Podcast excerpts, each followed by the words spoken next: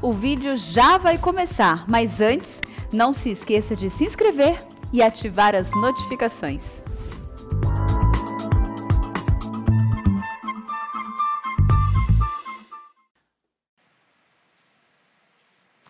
Muito bem, meus irmãos, nós estamos iniciando a escola bíblica dominical a, do dia 27 de junho de 2021 e hoje tratando de um assunto extremamente solene, de certa forma polêmico e que carece ah, de um claro entendimento das Escrituras, para não ficarmos afligidos por aquilo que está escrito nesse texto ah, na dúvida do que de fato o autor bíblico está querendo dizer. Remeto você ao texto de Hebreus, capítulo 6, versos 4 a 8. Hebreus 6, 4 a 8. E o texto diz o seguinte: É impossível, pois, que aqueles que uma vez foram iluminados e provaram o dom celestial, e se tornaram participantes do Espírito Santo, e provaram a boa palavra de Deus e os poderes do mundo vindouro, e caíram. Sim, é impossível outra vez renová-los para arrependimento, visto que de novo estão crucificando para si mesmos o Filho de Deus e expondo-o à ignomínia. Porque a terra que absorve a chuva que frequentemente cai sobre ela e produz erva útil para aqueles por quem é também cultivada, recebe bênção da parte de Deus. Mas se produz espinhos e abrolhos, é rejeitada, e perto está da maldição, e o seu fim é ser queimada. Bom, eu quero tratar com vocês então nesta manhã sobre o tema o perigo da apostasia. O apóstolo ou o autor aos Hebreus, nós não temos plena convicção de quem seja, já havia exortado os crentes ah, no texto anterior sobre o problema da negligência espiritual, de terem tempo para serem mestres e ainda eram crianças, terem tempo para estar comendo alimento sólido e ainda estavam tomando leite. Mas agora o autor vai tratar de um assunto soleníssimo, que é o problema da apostasia, ou o perigo da apostasia. Esse assunto não é tratado só nesse texto aqui em Hebreus. Eu preciso que vocês olhem comigo mais três textos, onde o mesmo autor aos Hebreus vai mencionar esse assunto. Então, vamos dar uma olhadinha aí, capítulo 3, a partir do verso 12. Ele trata do mesmo assunto. Tende cuidado, irmão, jamais aconteça haver em qualquer de vós perverso coração de incredulidade que vos afaste do Deus vivo. Ele está tratando desse assunto. E isso vai até o verso 19. E ele disse que aqueles hebreus que estavam caminhando no deserto não puderam entrar na terra prometida, versículo 19, por causa da incredulidade. Ele volta a tratar desse assunto no capítulo 10. Olha aí comigo, a partir do verso 26. Porque se vivermos deliberadamente em pecado, depois de termos recebido o pleno conhecimento da verdade, já não resta sacrifício pelos pecados, pelo contrário, certa expectação horrível de juízo e fogo vingador presta a consumir os adversários. Sem misericórdia morre pelo depoimento de duas ou três testemunhas quem tiver rejeitado a lei de Moisés. De quanto mais severo castigo julgais vós, será considerado digno aquele que calcou aos pés o Filho de Deus e profanou o sangue da aliança, com o qual foi santificado e ultrajou o Espírito da graça. E ainda no capítulo 12, a partir do verso 25, também ele volta a lidar com o assunto. Quando ele diz: Tende cuidado não recuseis ao que fala, pois se não escaparam aqueles que recusaram ouvir quem divinamente os advertia sobre a terra, muito menos nós, os que nos desviamos daquele que dos céus nos adverte. Então, o apóstolo, o autor aos Hebreus está tratando desta matéria aqui, ah, do perigo da apostasia. Bom, eu preciso admitir, irmãos, como a pastora Arival disse para vocês agora há pouco, que este é um dos textos mais difíceis de Hebreus, talvez um dos textos mais difíceis de todo o Novo Testamento. Segunda coisa que eu preciso admitir é que não existe consenso no meio cristão sobre o real significado desta passagem. Então é possível que vocês, depois de ouvir esse estudo, ao escutarem em outra ocasião um outro pregador, ele possa dar uma outra interpretação do texto. Desde os pais da igreja, desde os pais da igreja, é que este assunto tem sido tratado. E não há consenso, e não há unanimidade de entendimento. Mas a grande pergunta aqui, meus irmãos, é o seguinte: será que esse texto que nós acabamos de ler está na contramão de dezenas e dezenas e dezenas de outros textos que nos garantem que todo aquele que crê tem a vida eterna? Será que esse texto está negando a doutrina fartamente documentada no Antigo e no Novo Testamento da perseverança dos santos? Será que esse texto deita por terra a possibilidade de você ter certeza da sua salvação? Será que esse texto está dizendo que uma pessoa regenerada, selada com o Espírito Santo da promessa, justificada pela fé, habitada pelo Espírito Santo, segura nas mãos de Cristo, escondida com Cristo em Deus, nas regiões celestes, batizada pelo Espírito no corpo de Cristo, perder-se eternamente, é possível isso? Pode alguém que foi adotado na família de Deus, que é membro da família de Deus, que é ovelha de Cristo, que foi selada pelo Espírito Santo e recebeu o penhor do Espírito Santo, vir ser lançado fora para sempre. Pode alguém ser filho de Deus de manhã e filho do diabo de noite? Ser cidadão do céu de manhã ir para o inferno de noite? Pode alguém hoje estar no caminho do céu e amanhã perecer na estrada larga do inferno? Pode alguém arrebatar uma ovelha de Cristo dos braços de Cristo, para que ela pereça eternamente?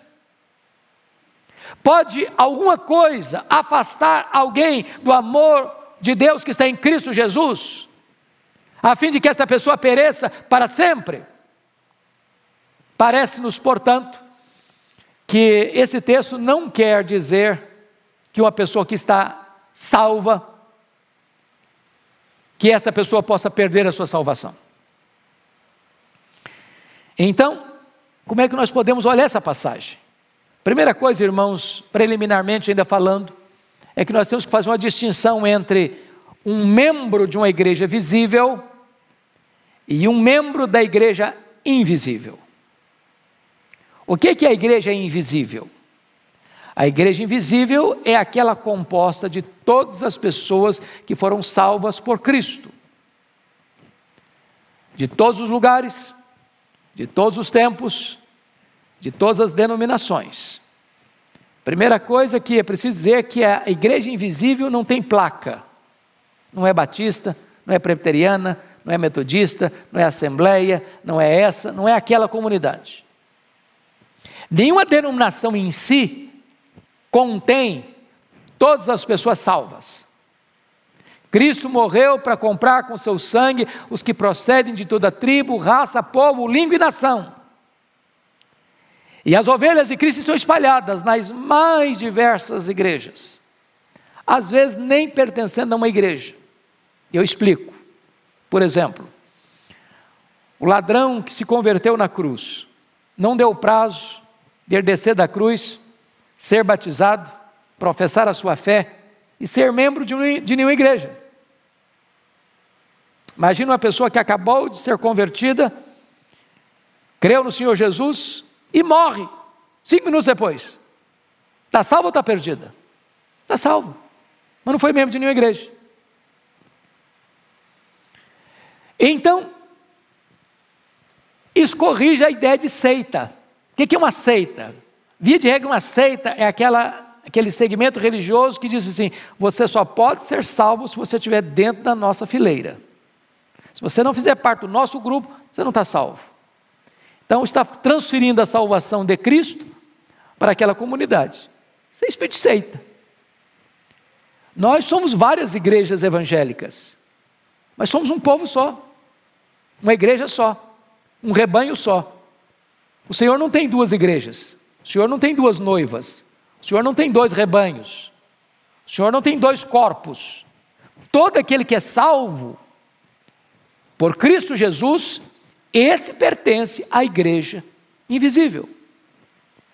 Eu estou dizendo com isso que o rol de membros das igrejas visíveis não bate necessariamente com o rol de membros da igreja invisível.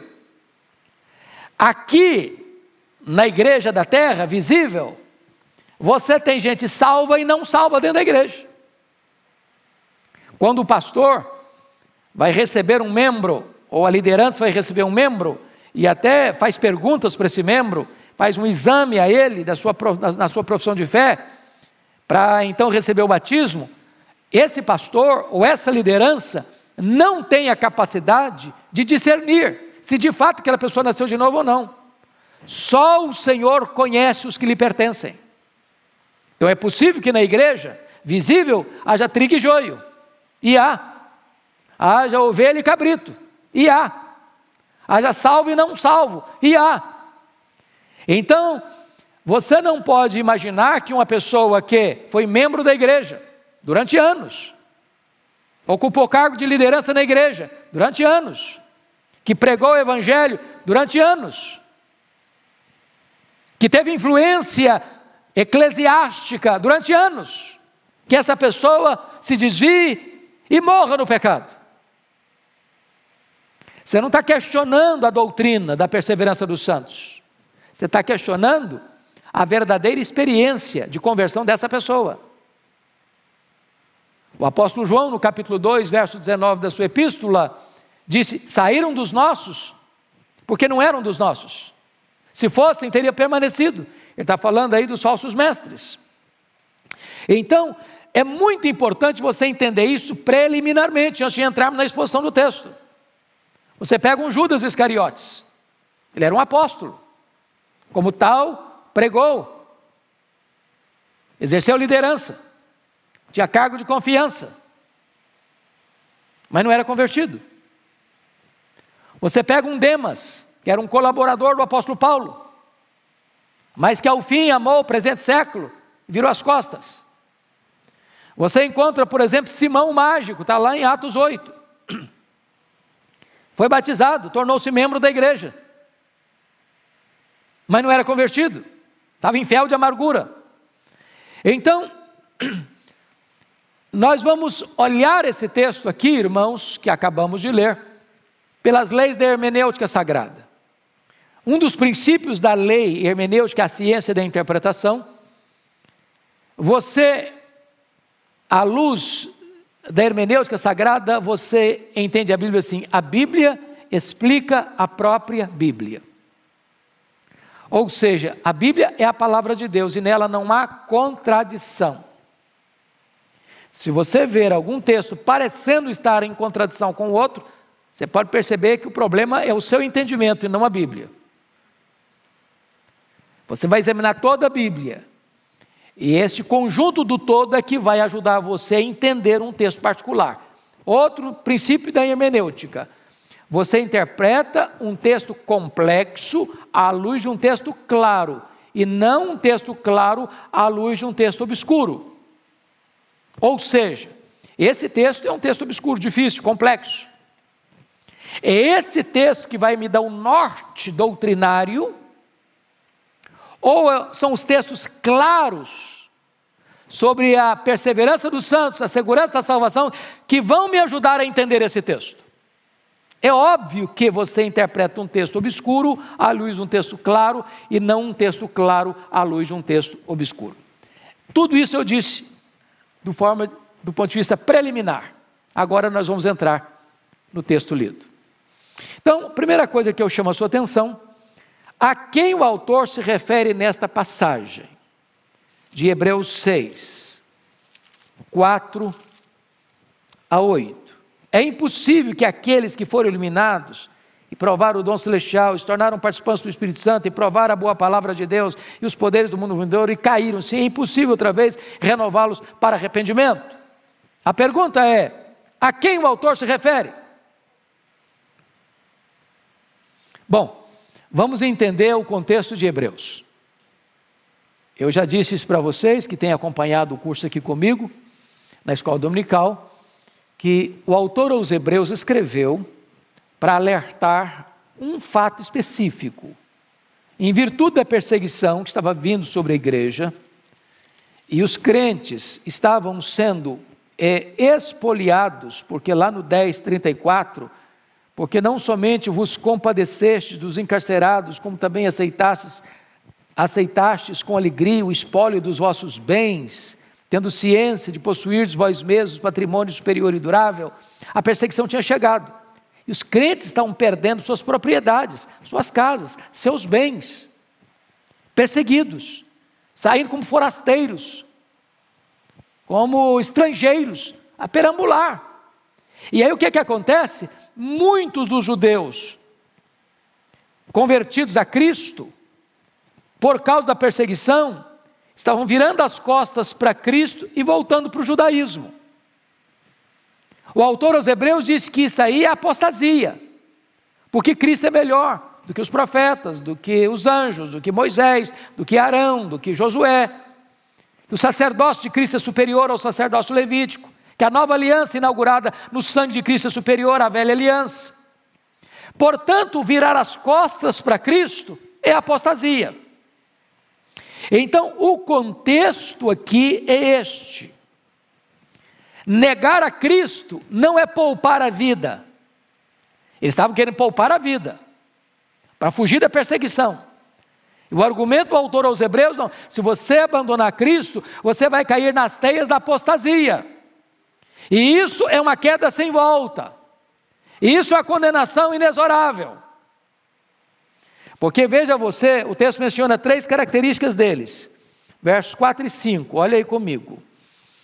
Eles é, desprezaram os dons de Deus. Né? Segundo, olha aí comigo, eles rejeitaram o Filho de Deus, no versículo 6. E terceiro, eles desistiram das bênçãos de Deus, versículos 7 e 8. Então, é, vamos entender aqui, irmãos, o que é que esse texto está querendo dizer. Será que ele está falando aí que os crentes perderam a salvação? Ele está falando dos salvos nesse texto? Como a Bíblia interpreta a Bíblia? Vamos ler um versículo seguinte ao que eu já disse aqui no, no texto nós lemos, de 4 a 8. Olha o que está escrito no versículo 9. Quanto a vós outros, Todavia, ó amados, estamos persuadidos das coisas que são melhores e pertencentes à salvação, ainda que falamos desta maneira. Preste atenção na conjunção adversativa todavia. Ele está falando de um grupo do 4 a 6 que não é salvo, que embora pertenceu à igreja visível, que embora conviveu com salvos, mas agora ele está contrastando esse grupo do 4 a 8 com o verso 9. Quanto a vós outros, todavia, sempre que você encontrar uma conjunção adversativa em qualquer literatura, você precisa entender é o mais, entretanto, porém, o todavia, o entrementes, que está contrastando o que disse com o que vai dizer. Alguém que parece salvo, mas não é salvo, com alguém que de fato é salvo. E se você notar, lá no 10, 39, ele vai usar a mesma expressão. Olha comigo, por gentileza. Quando ele está falando da apostasia nos versos anteriores. Ele diz o verso 39 assim, 10, 39. Nós, porém, olha a diferença. Nós, porém, não somos dos que retrocedem para a perdição. Somos, entretanto, da fé para a conservação da alma. Então, qual a conclusão que você está chegando comigo? A tese do autor aos Hebreus na carta não é ensinar uma nova doutrina de que você pode ser salvo e perder a salvação. Não. A tese do autor aos Hebreus é que existem pessoas que são membros da igreja visível, que parecem salvas, que desfrutaram das bênçãos comuns da salvação, no sentido de que ouvir a palavra de Deus, de que receber os sacramentos, de que até pregar a palavra de Deus, mas que de fato não tinham nascido de novo. E daqueles que verdadeiramente não são dos que retrocedem, dos salvos que perseveram. Então, o autor aos Hebreus não está contribuindo com essa tese de perder salvação, que pode ser salvo hoje e se perder amanhã. Então vejam comigo claramente isso. Eu, eu, quero, eu não quero ser apressado, nós vamos até onde nós pudermos ir, no sentido de ser claros. Nós temos que diferenciar entre uma queda e uma apostasia. Então preste atenção na primeira afirmação que eu vou fazer: crente cai. Ele não deve cair, mas pode cair. Quando um crente cai, o que, que acontece com ele? Ele se arrepende, ele confessa o seu pecado, ele abandona o seu pecado, ele é perdoado por Deus. Agora, apostasia não tem arrependimento. Porque quem apostata, ele tinha todo o aparato externo da religião, ele parecia, mas não era. Então não tem arrependimento. Onde não tem arrependimento, não tem salvação. Então nós não, não podemos confundir queda com apostasia. Quantos de nós conhecemos pessoas crentes, verdadeiramente crentes, que cometeram um pecado grave e caíram, foram levantadas, foram restauradas. Então, o texto está falando de apostasia. Apostasia é renegar aquilo que um dia você professou, é calcar debaixo dos pés aquilo que um dia você defendeu, é deixar de crer naquilo que um dia você confessou como conteúdo da sua profissão de fé. O crente pode até cair, mas ele se levanta. Um salvo tropeça, mas é restaurado. Um apóstolo, porém, vira as costas para Deus. E nunca demonstra qualquer gesto de arrependimento e de quebrantamento. Não dá sinais de arrependimento. Então vamos ilustrar isso na Bíblia. Pega comigo agora Pedro e Judas. Ambos eram apóstolos de Jesus. Eles viram as mesmas coisas, ouviram os mesmos ensinamentos, viram Jesus fazer os mesmos, os mesmos milagres, pelo menos a maioria. Os dois eram apóstolos. Aliás, Judas tinha até um, um cargo de confiança dentro do grupo, ele era o tesoureiro, cuidar das finanças. Ambos pecaram gravemente contra Cristo. Pedro negou Jesus covardemente três vezes. Negou que o conhecia, jurou que não o conhecia, blasfemou, falou palavrão, impropérios, dizendo que não conhecia Jesus. Judas traiu Jesus. Vendeu Jesus por 30 moedas de prata. Qual a diferença entre Pedro e Judas? Judas não se arrependeu. Você sabe que arrependimento tem três níveis, três aspectos, para fechar o círculo do arrependimento: tem a razão, tem a emoção, tem a volição ou a vontade. O que é arrependimento? É mudar de mente, metanoia, muda de mente. Segundo, é tristeza segundo Deus. Terceiro, é dar meia volta. Estou indo para cá, vem para cá, muda a conduta. Judas, dos três elementos, teve dois. Ele reconheceu o erro, ele sentiu tristeza pelo erro, mas ele não voltou, produziu remorso e não arrependimento. Por quê? Porque não era convertido.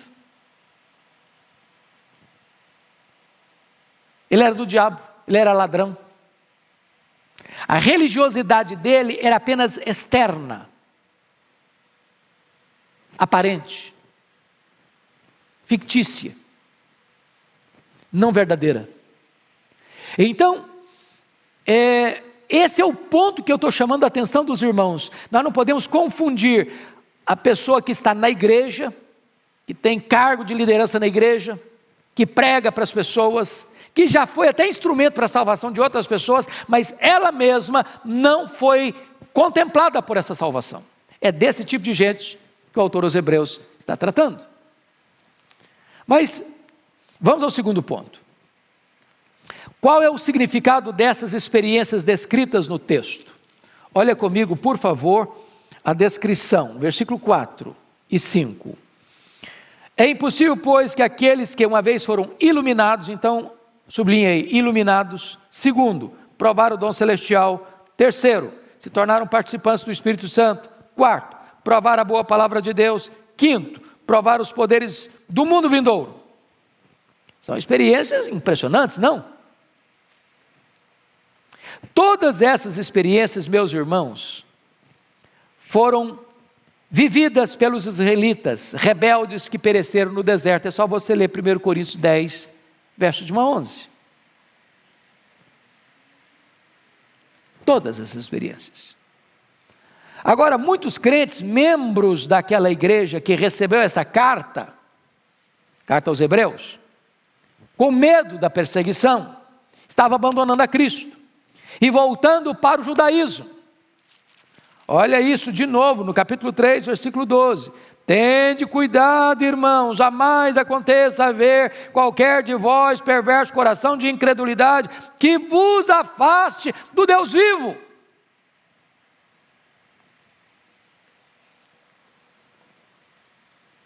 Quantas pessoas você conhece que pertenceram à igreja, frequentar a igreja com você. E que um dia viraram as costas, voltaram para o mundo, sem nenhum drama de consciência, sem qualquer saudade da casa de Deus, sem qualquer desejo de voltar, e se refestelaram lá no mundo. E beberam todas as taças dos prazeres do mundo. E morreram lá. O que, que você está questionando aqui? Não é a falha doutrinária. Não é que a, a, doutrina da segurança dos salvos fica abalada. Não, não. O que, que você questiona? É a verdadeira conversão dessas pessoas. Pense comigo, por exemplo, daqueles que abraçam a fé como Simão mágico. Tem gente que abraça a fé cristã, irmãos, irmãos para oferir vantagens. Sobretudo nesse período em que se prega tanto teologia da prosperidade, milagre daqui, milagre dali, a pessoa entra porque eu vou lá. Quando ela diz eu vou para lá, ela está pensando uma coisa: eu quero ganhar dinheiro. Ou estou com um problema de saúde, eu quero ser curado. Ou eu tenho um problema na família e quero resolver. Ou seja, ela apenas está interessada em coisas do aqui e do agora. Ela não pensa em salvação, em vida eterna, fazer parte da família de Deus, não. Ela quer receber um benefício, como Simão Macho queria receber um benefício. Eu quero esse poder de impor as mãos sobre alguém, alguém receber o Espírito Santo. Eu quero esse negócio. Quanto custa? Deixa eu pagar. É comércio, é lucro. Isso vai me dar uma, vai me dar uma projeção incrível. Isso vai me dar dinheiro, porque já pensou? Eu, eu, eu, você me paga, eu oro por você, você recebe o Espírito Santo. Que coisa maravilhosa! Ou seja, o Simão, o mágico lá de Atos 8, ele pensou no cristianismo como um instrumento para ganhar dinheiro, para ganhar projeção, para ganhar fama, para ganhar sucesso. O fulcro, o centro, o eixo, tudo era ele mesmo. Era o lucro, é um falso Cristo, é um falso cristianismo. Ele tinha abraçado uma fé, mas não era a fé verdadeira. Ele estava enganado acerca daquilo que ele tinha abraçado. Esse não é o Cristo da Bíblia. É por isso que Jesus diz assim: quem crer em mim, como diz a Escritura, do seu interior fluirá um rio de água viva. Não é o que diz o fulano, o beltrano, o ciclano. Quem crer em mim, como diz a Escritura. Pense comigo em Demas, cooperador de Paulo, destrutor de tudo isso aqui. Tudo isso aqui, está escrito aqui. Iluminado, provou o dom celestial, tornou-se participante do Espírito Santo, provou a boa palavra de Deus, provou os poderes do mundo vindouro. Viu tudo isso.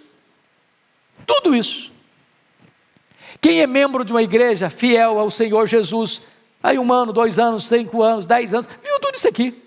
Viu gente sendo salva, viu o ébrio largando a cachaça, viu o adulto largando o adultério, viu o ladrão se convertendo, se tornando honesto, viu aquela família arruinada ser levantada e recuperada, viu tudo isso aqui. Mas ele mesmo não foi convertido. Então, você olha o Judas Iscariotes, Será que alguém escutou sermões melhores do que Judas Iscariotes? Escutou Jesus três anos? Será que alguém viu mais milagres do que Judas Iscariotes? Viu Jesus fazer milagres três anos? Ele mesmo sendo apóstolo pregando para os outros. Agora vamos ao terceiro ponto.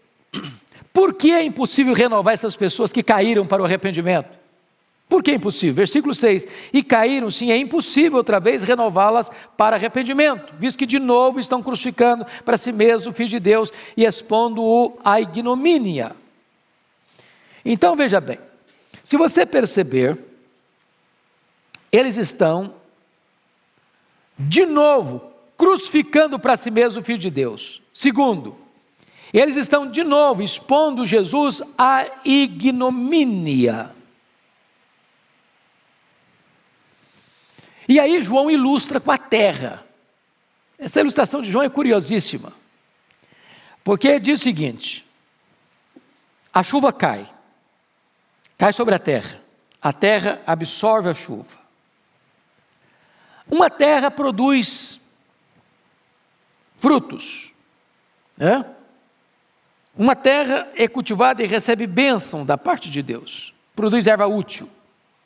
Né? Produz arroz, milho, trigo, soja, que dá alimento. Mas a chuva cai na terra e a terra recebe a chuva e a produz o quê? Erva daninha, espinhos e abrolhos. A mesma chuva, a mesma terra. Uma produz frutos, outra produz espinhos. Duas pessoas entram na igreja na mesma hora, na mesma igreja, no mesmo tempo, escuta a mesma mensagem, escuta a mesma música, participa do mesmo culto, sob o mesmo ambiente. Uma se arrepende, a outra traz um enredo de arrependimento. Ambas tornam-se membros da igreja.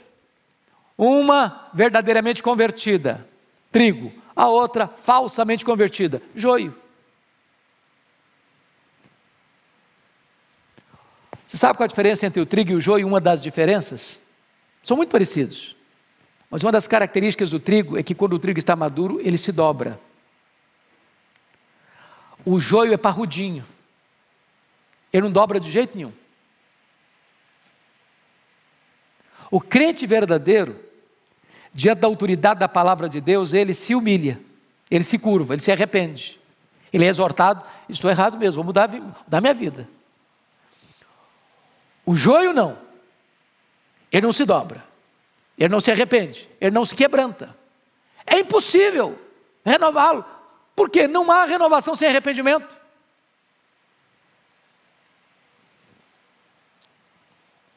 Bom, vamos pegar essa palavra para entender uma coisa. O texto uh, diz aí, no versículo 6, é impossível. Vamos pegar essa palavrinha impossível, porque essa palavrinha aí foi interpretada de diversas maneiras ao longo da história da igreja. Por exemplo, por exemplo, Erasmo, no século XVI, substituiu essa palavra impossível por difícil. É a tradução da Bíblia aí, olha aí a importância, nós temos uma autoridade aqui entre nós.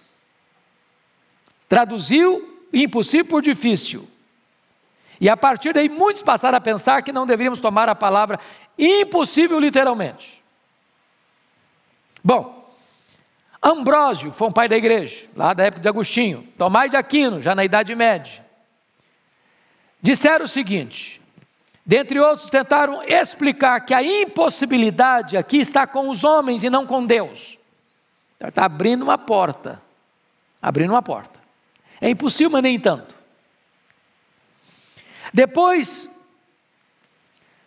ah, vem West, um outro escritor evangélico, para dizer o seguinte: bom, gente, o autor aos Hebreus está apenas falando de uma hipótese, de uma mera possibilidade, coisa hipotética, mas não de um fato concreto e real.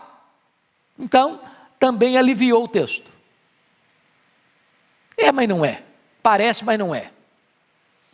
Vem F. S. F. Bruce, que é um grande comentarista bíblico, que diz o seguinte: o autor está nesta passagem fazendo de fato uma advertência real contra um perigo real. Impossível? É impossível, pronto. Nada de silogismos.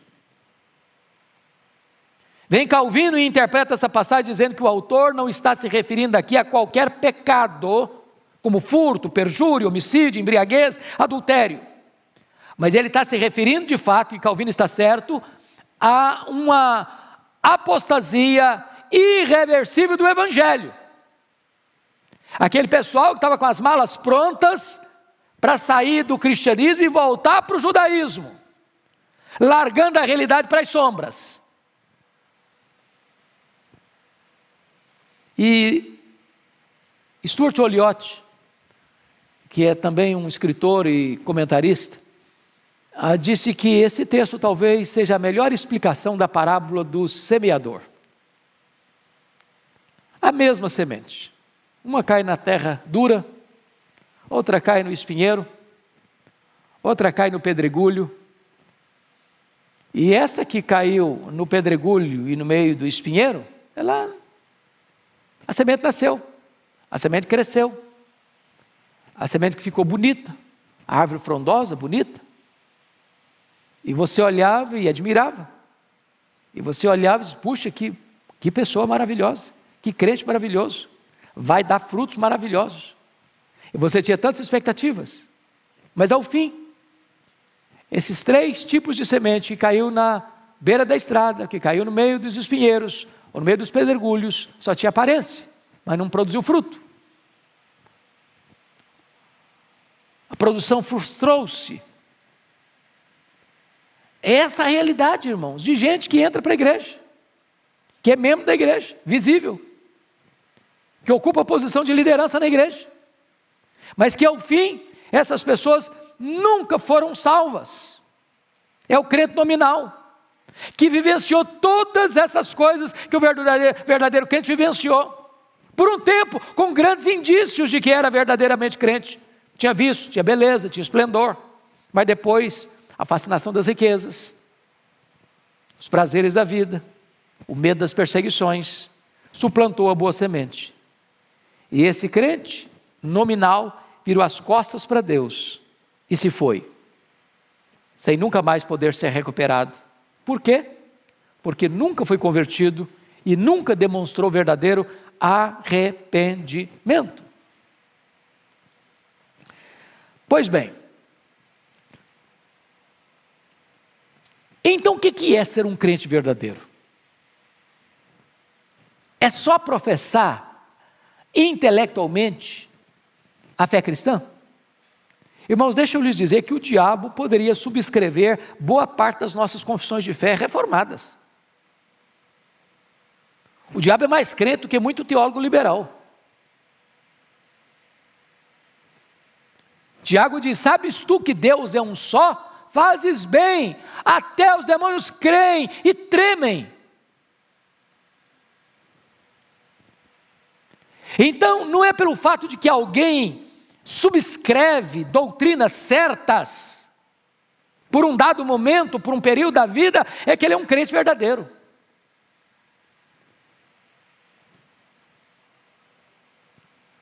É necessário que aquele que entende a verdade, que esta verdade mude a sua história, que ele nasça de novo, seja uma nova criatura. Então preste bem atenção nisso, porque nós não podemos confundir as duas coisas. Porque a maioria das pessoas que hoje ataca a doutrina da perseverança dos santos, ataca pelo fato, não, mas eu conheço fulano, ah, mas eu conheço Beltrano, ah, mas eu conheço Ciclano, que foi membro da igreja, que foi até líder da igreja, foi até pastor. Tem pastor aí, irmãos, até fiquei sabendo há pouco tempo, pastor presbiteriano que largou a, a igreja presbiteriana foi, foi ser padre católico, foi, foi catolicismo, renegando toda a sua fé. E aí? Ah, então tá bom, a doutrina da perseverança dos santos está furada mesmo. Furada nada. Furada nada. Não é o fato de alguém ser pastor, de alguém ser presidente disso, presidente daquilo, presidente daquilo ser líder. Que está salvo, não. Não, absolutamente não. A evidência de que alguém é salvo é ser nasceu de novo, se ele é nova criatura, se as coisas antigas ficaram para trás, tudo se fez novo. O salvo é aquele que persevera. Ele persevera. Se ele é de Deus, ele persevera. O Senhor nos salvou não no pecado, Ele nos salvou do pecado.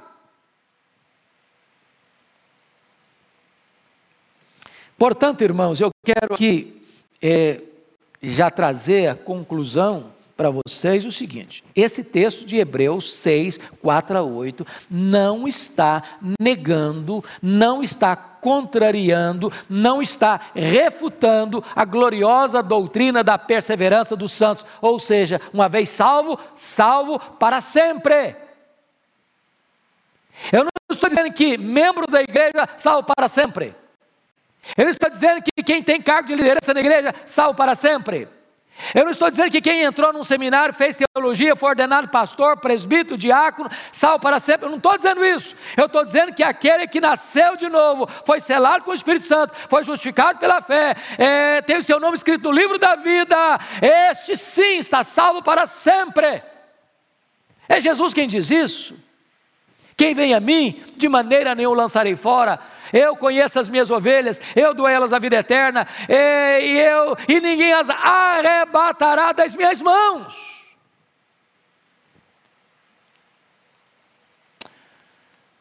Pois bem, queridos irmãos, é, vamos entender, portanto, que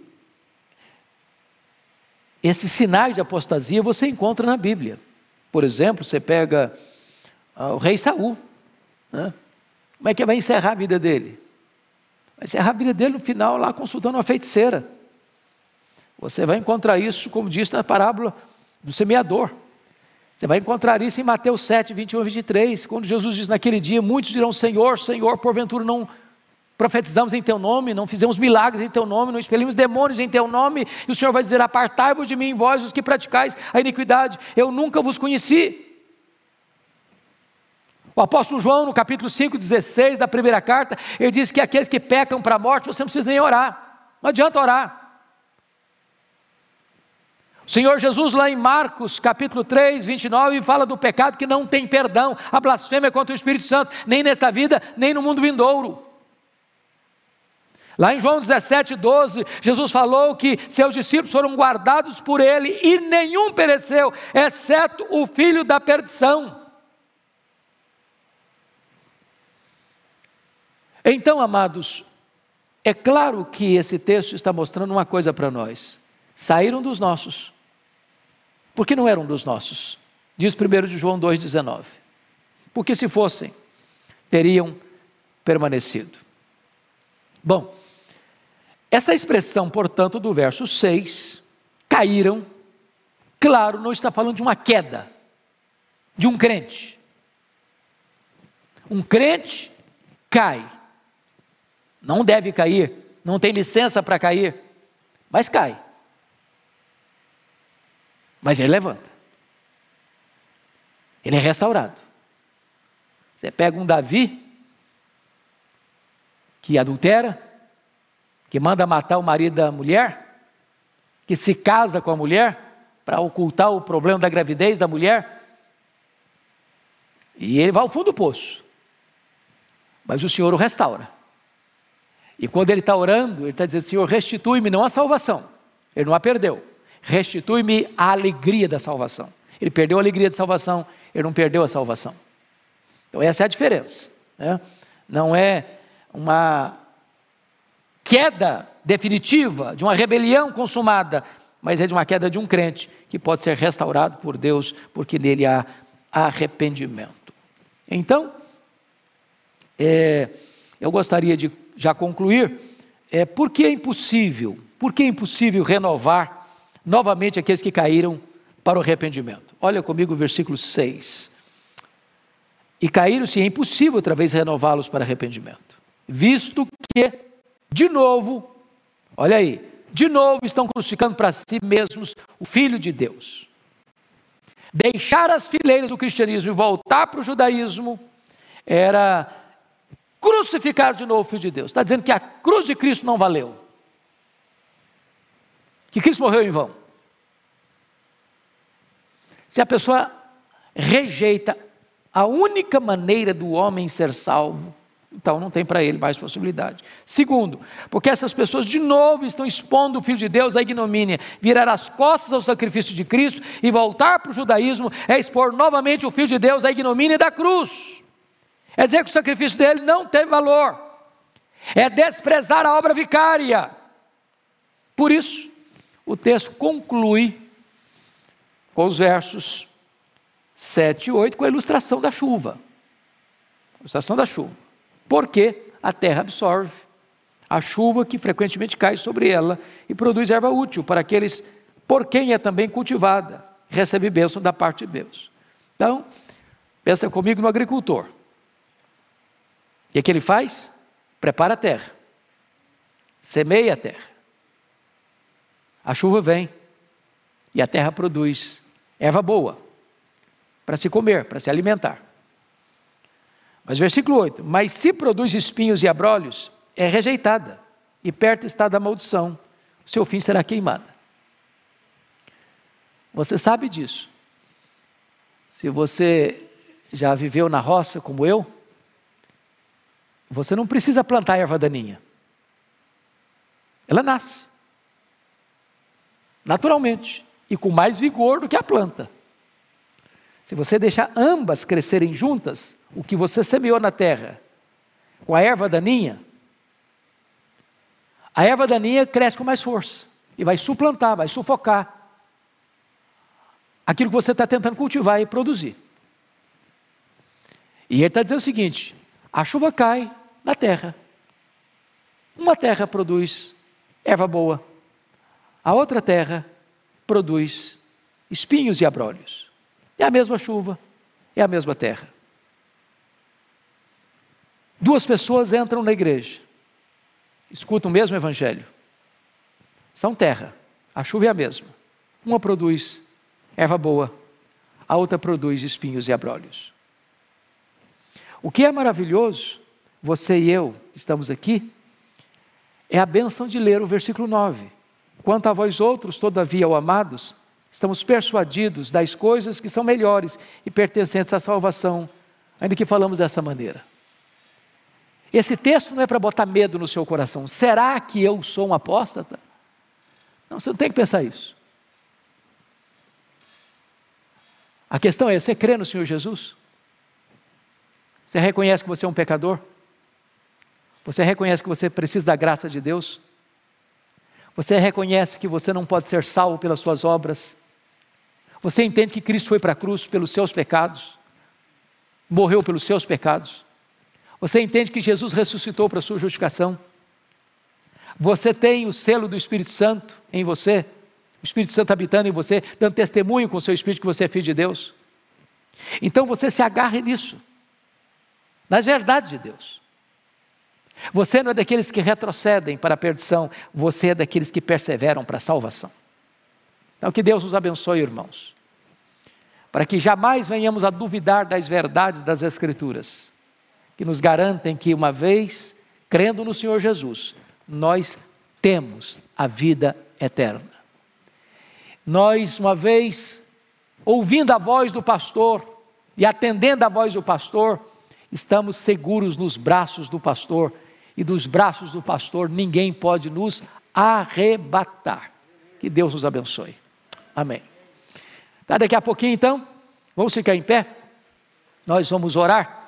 dar graças a Deus e 11 horas retornaremos para o culto.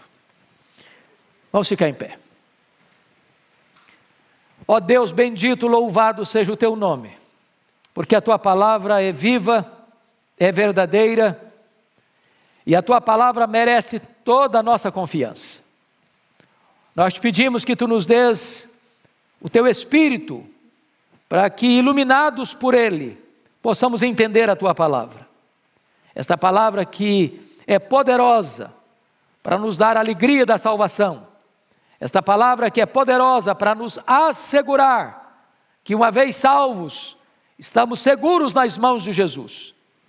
Ó oh Deus, alegra nossa alma nesta manhã, por pertencermos à tua família, ao teu rebanho, ao teu povo, este povo que foi amado, escolhido, justificado, selado, garantido para estar para sempre contigo. Glória ao teu nome, porque em Cristo Jesus nós temos essa bendita segurança. Abençoa o teu povo e conduz o teu povo em segurança de volta para casa em nome de Jesus. Amém. Deus abençoe, irmãos. Obrigado vocês terem permanecido conosco nesta manhã.